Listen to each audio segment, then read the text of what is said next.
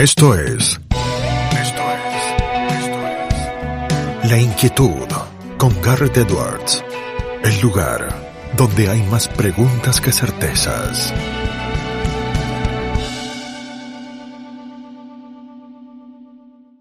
Uno. Seguimos hablando de economía en una semana donde pasó nuevamente de todo en materia económica y financiera en Argentina y tenemos el placer de sumar a la mesa a Daniel Artana. Daniel, que ya está en línea con nosotros, es economista, es en estos momentos también director de FIEL, Fundación de Investigaciones Económicas Latinoamericanas, uno de los economistas que a mi entender más sabe y más sigue de cerca los números para explicar justamente lo que ocurre en la realidad. Daniel, ¿cómo estás? Adriano Mandolés y Garre Edward te saludan. ¿Qué tal? ¿Cómo les va? Gracias por la introducción.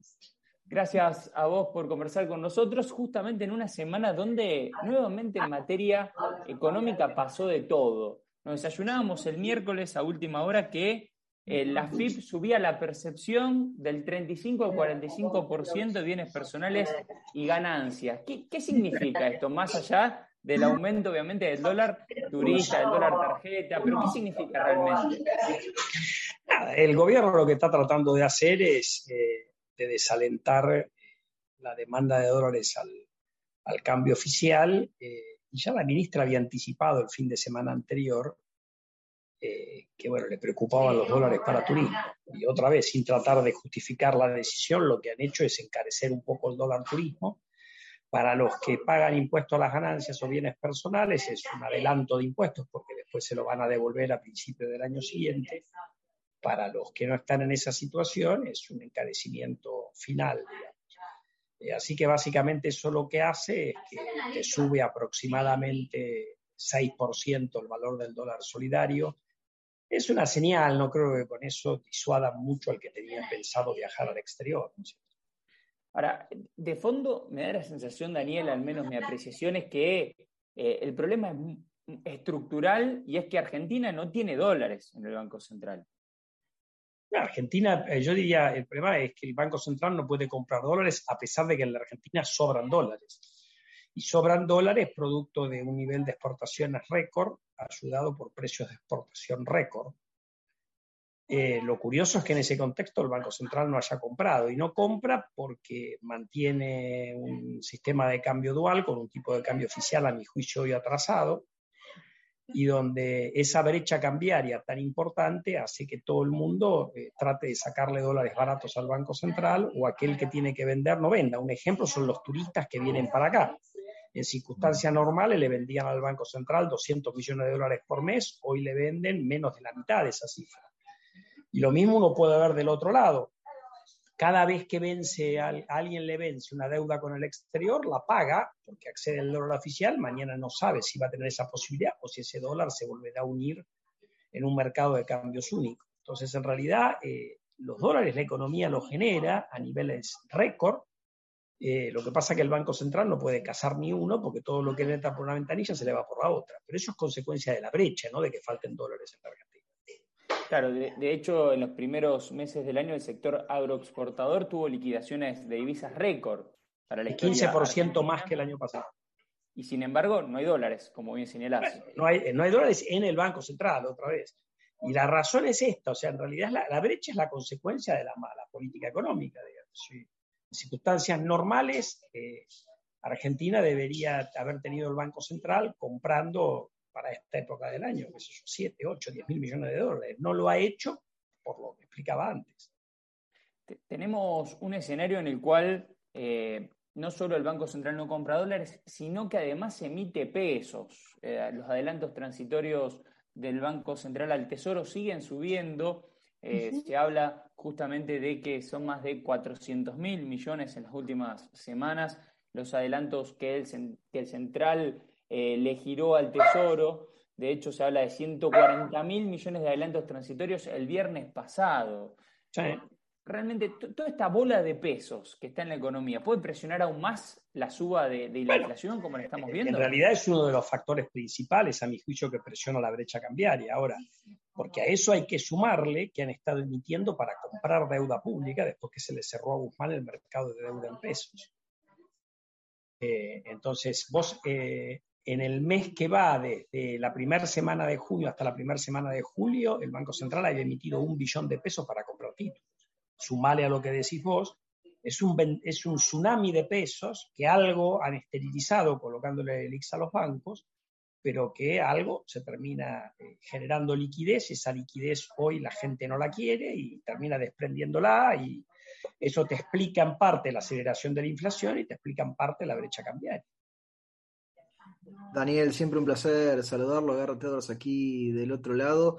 Eh, seguimos eh, con cuestiones eh, del dólar, de las percepciones, de los cambios, de las modificaciones. ¿Cree usted que esto pueda tener alguna ramificación judicial en algún momento? Porque digo, del lado del derecho algunos se preguntan si ya no se está convirtiendo más bien en un impuesto o si no podría estar rozando lo confiscatorio estas modificaciones que está haciendo el gobierno vía la FIP a, mí, a mí me excede ese, ese, análisis, yo la verdad que no lo sé, Garrett. Podría ser, porque ya el número al 45 es un número importante. Lo que pasa es que es un anticipo, que es un adelanto que después te devuelven. Entonces quizás la FIP te haga que es... Eh, a ver, los anticipos son 90% del impuesto. Ahora, en este caso estás anticipando algo cuando eh, podés no tener actividad y, y, renta que sea, que sea grave, ¿no es cierto? Claro, porque uno podría terminar anticipando tanto y en tal porcentaje que a lo mejor anticipó por varios ejercicios y se pudiera. está bien, pero te lo devuelven ahí. ¿eh? el argumento del gobierno se fortalece si te devuelven. Y como ellos le devuelven incluso a los monotributistas. Ahora, la verdad que no lo sé. Puede haber algún abogado que diga que esto es excesivo y la justicia le dé eh, la derecha. La verdad que no te lo puedo contestar yo eso. Pasó una semana, Daniel, eh, de que se eh, confirmó a Silvina Batakis, ya en realidad dos semanas, una semana que tiene equipo completo, podemos decir, eh, Silvina Batakis al frente del Ministerio de Economía. ¿Cambió algo? Bueno, yo diría que eh, en realidad la, la, principal señal que uno tiene que mirar es si el cambio de ministro sirvió para tranquilizar la disputa en el seno del poder de la, de la coalición de gobierno.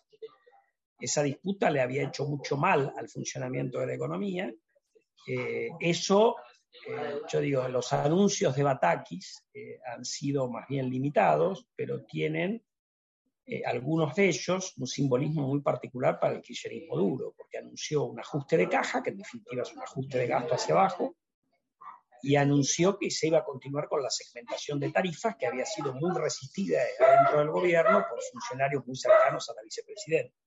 Y hasta ahora esas dos cosas van adelante. Ahora, por supuesto, ya ha habido eh, no funcionarios kirchneristas eh, muy cercanos a Cristina, sino gente por ahí de afuera del gobierno, bastante cercana a la vicepresidenta, que ha cuestionado esto, pero hasta ahora. Entonces, yo diría la primera señal es si este tema, si el recambio de ministro ha servido para que la disputa política ceda. Si la disputa política continúa, es muy difícil hacer política económica. Cualquiera, buena, regular o mala. Entonces, normalmente vas convergiendo a la política pésima. Eh, ahora, dentro de eso después habrá que ver si la, ministra puede avanzar. A mí me parece que es suficiente lo que anunció, pero al menos los anuncios que hizo van en la dirección correcta. Después apareció este sobrecargo a la compra de, dólar turismo, que no me parece que vaya en la dirección correcta, pero es consistente con lo que ella anunció en el primer reportaje televisivo que dio, donde manifestó una preocupación por los dólares de turismo. Ahora, se conoció el dato de inflación del mes de junio. Eh, el INDEC dio a conocer que es 5,3%, interanual 64%, acumulado los primeros seis meses del año 36,2% de lo que es el primer semestre. ¿Qué se puede esperar? La pregunta ahora es para julio. ¿Por qué? Con el fogonazo inflacionario y evaluatorio de los primeros días de julio, sin duda estamos eh, ante una inflación que va a ser mayor. Bueno, eh, sí, eh, nosotros tenemos datos de la primera semana que dio un poquito peor que la primera semana del mes anterior, unas tres décimas, así que eso no muestra una explosión, pero es cierto que el, lío fue progresando. En la segunda semana habrá que ver si da, si da mal. La verdad que todavía no tenemos información. Nosotros estamos proyectando una inflación para este mes algo por arriba del 6%. ¿Y anualizada? Que ustedes siguen muy de cerca algo, algo por arriba del 90. Pero eso supone también eh, que el gobierno tiene una incapacidad de, de, digamos, de moderar la política fiscal y monetaria eh, eh, bastante, que yo creo que es el escenario más probable. Yo creo que Batakis algo va a moderar, pero tiene una resistencia ahí adentro que le va a impedir poner un programa eh, que nos acerque a, a, los compromisos que el país asumió con el Fondo Monetario. Le hago una última pregunta, Daniel, y no le robamos más tiempo. Hablamos de inflación, hablamos de tipo de cambio, nos resta hablar de actividad. ¿Qué puede pasar en la actividad de cara al segundo semestre y a los últimos meses de este 2022? Bueno, si uno mira eh, los cuatro meses que tenemos información del PBI, está la actividad estancada a los niveles de diciembre. Si uno mira actividad industrial, está estancada en el promedio de los últimos siete meses. Ya hay alguna señal de fatiga en la recuperación y obviamente que este, estas turbulencias macroeconómicas y, y eventualmente alguna restricción por el lado de los insumos importados que pueda enfrentar alguna empresa eh, no colaboran. La propia inflación es recesiva porque erosiona el poder de compra de los salarios, sobre todo de la gente informal. Eh, así que me parece que va a ser difícil que la economía eh, crezca en este segundo semestre del año. Daniel, no le robamos más tiempo, le agradecemos muchísimo por este contacto. No, gracias a ustedes por llamarme. Hablábamos con Daniel Artana, economista jefe de Fiel, acá en Tal y Cual por CNN Radio Rosario. Esto fue La Inquietud con Garrett Edwards. Síguenos en redes sociales y en www.edwards.com.do.